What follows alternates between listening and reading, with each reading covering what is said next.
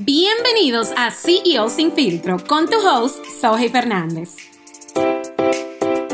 En este espacio potencializaremos a la gran empresaria o empresario que hay en ti.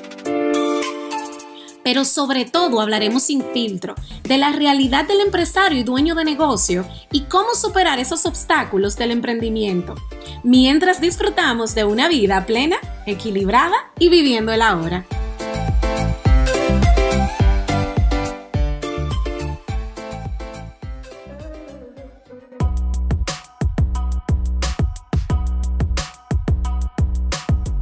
Muy buenas, estamos aquí.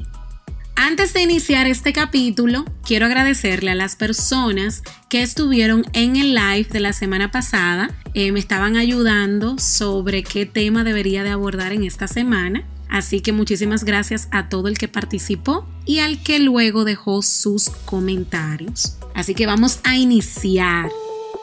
Lo primero que quiero hacer es preguntarte si sabías que los negocios no solo fracasan por falta de capital o de ventas. Hoy vamos a hablar de tres motivos silenciosos del por qué fracasan los pequeños negocios al iniciar.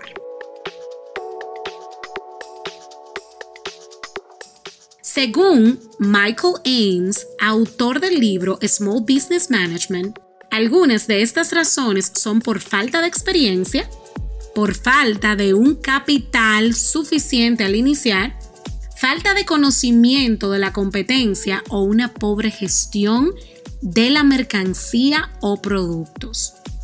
Pero en mi opinión, como dueña de negocio y que he fracasado varias veces, que no te lo voy a negar ni tampoco me da vergüenza, he tenido que levantarme para volver a construir te puedo decir que no solo fracasan por estas razones, en su mayoría por la mentalidad del dueño. Sí, así como lo escuchas, por la mentalidad del dueño. Sé que lo más probable has escuchado esta frase. Ni tu peor enemigo puede dañarte tanto como tus propios pensamientos, tales como no soy capaz, no lo voy a lograr, está difícil, tengo miedo, otros los están haciendo, ¿por qué lo tengo que intentar? Y estos puntos que hay veces que no nos damos cuenta son parte de ese enemigo silencioso. Así que iniciemos con la primera razón. Pensar que las redes sociales son tu negocio. Sí, sé que ya he hablado de este tema, pero es que lo sigo viendo día a día y es algo que siento que tengo que crear conciencia. El crecimiento es muy sano, es algo que toda empresa desea, pero el buscar el beneficio rápido sin asentamiento correcto en las bases es un grave error. La sobreexposición, como las redes sociales o patrocinar eventos sin organización, es letal para tu negocio. Si no tienes una organización de qué va a pasar cuando ese usuario te escriba, créeme que por más esfuerzo que hagas no vas a dar un servicio de calidad. Por ejemplo, ¿Crees que tu negocio solo está en las redes sociales y no tienes una estructura o procedimientos definidos y pasas tanto tiempo en las redes sociales que descuidas las otras áreas? 2. Falta de liderazgo. Para las personas que no lo saben, soy graduada de liderazgo y en la actualidad estoy capacitándome como líder por diseño en Vive Smart. También estoy planificando seguir capacitándome en esta área ya que entiendo su máxima importancia. El liderazgo es el conjunto de habilidades gerenciales o directivas que un individuo tiene para influir en la forma de ser, actuar de las personas, en especial de uno mismo. También se entiende como la capacidad de delegar. Sí, señores, de delegar. Una de las causas de que los eh, dueños de pequeños negocios se sientan burn out, en español que se están quemando, ¿verdad? Que no dan para más, es por la falta de delegar, porque entienden de que ellos son los únicos que pueden dar ese servicio eh, con calidad, no sacan tiempo para entrenar a otras personas o no buscan la ayuda idónea para que pueda ejecutar esa área del negocio. No siempre tiene que ser a través de empleados, también puede ser a través de alianzas estratégicas, que podemos hablar de ella en otra ocasión. Así que un punto muy fundamental de un líder es que sabe delegar y confía de que el trabajo se va a hacer bien, tal cual este dueño de negocio supervise. Así que otras de las eh, importancias del por qué tenemos que capacitarnos en el mundo del liderazgo es porque nos ayuda a gestionar, convocar, promover, incentivar, evaluar proyectos de forma eficaz y efectiva. Si no puedes ser un líder en tu vida personal, te costará el doble hacerlo en tu negocio. Créeme, es algo que todavía sigo en constante aprendizaje pero día a día aprendo algo nuevo y estoy dispuesta a recibir la información que necesito para seguir capacitándome. Así que si no conoces de liderazgo, te invito a que lo empieces a hacer a partir del día de hoy.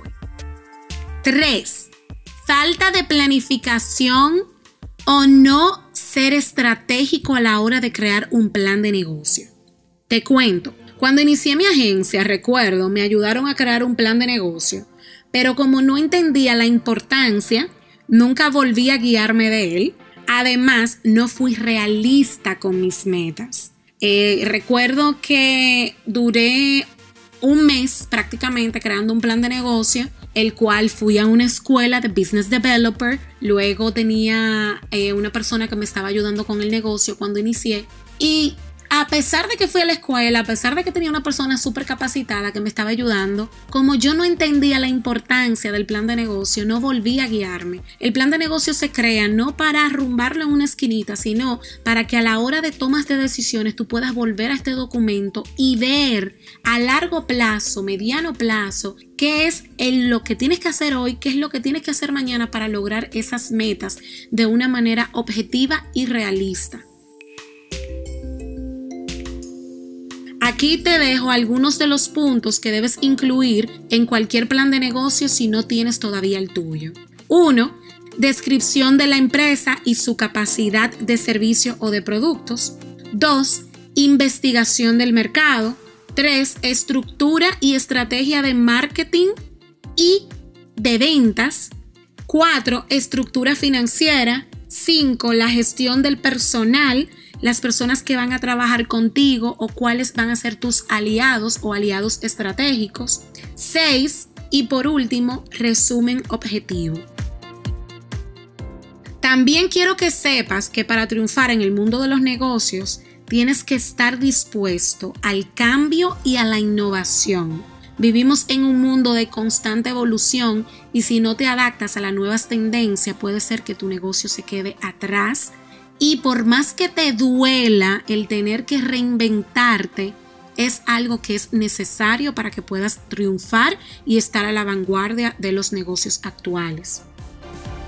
Y por último, quiero que sepas que todo lo que te pase, aunque sean decisiones que las veas como fracaso, siempre trata de verlas con agradecimiento para que las puedas utilizar como apalancamiento de aprendizaje y ser mejor todos los días.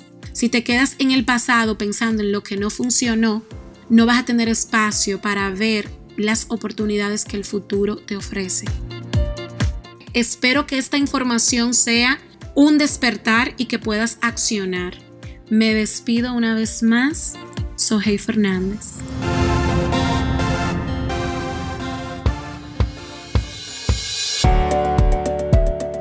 Si quieren conocer más sobre CEO sin filtro o compartir tus experiencias, síguenos en nuestras redes sociales. Me puedes encontrar como Sohey Fernández.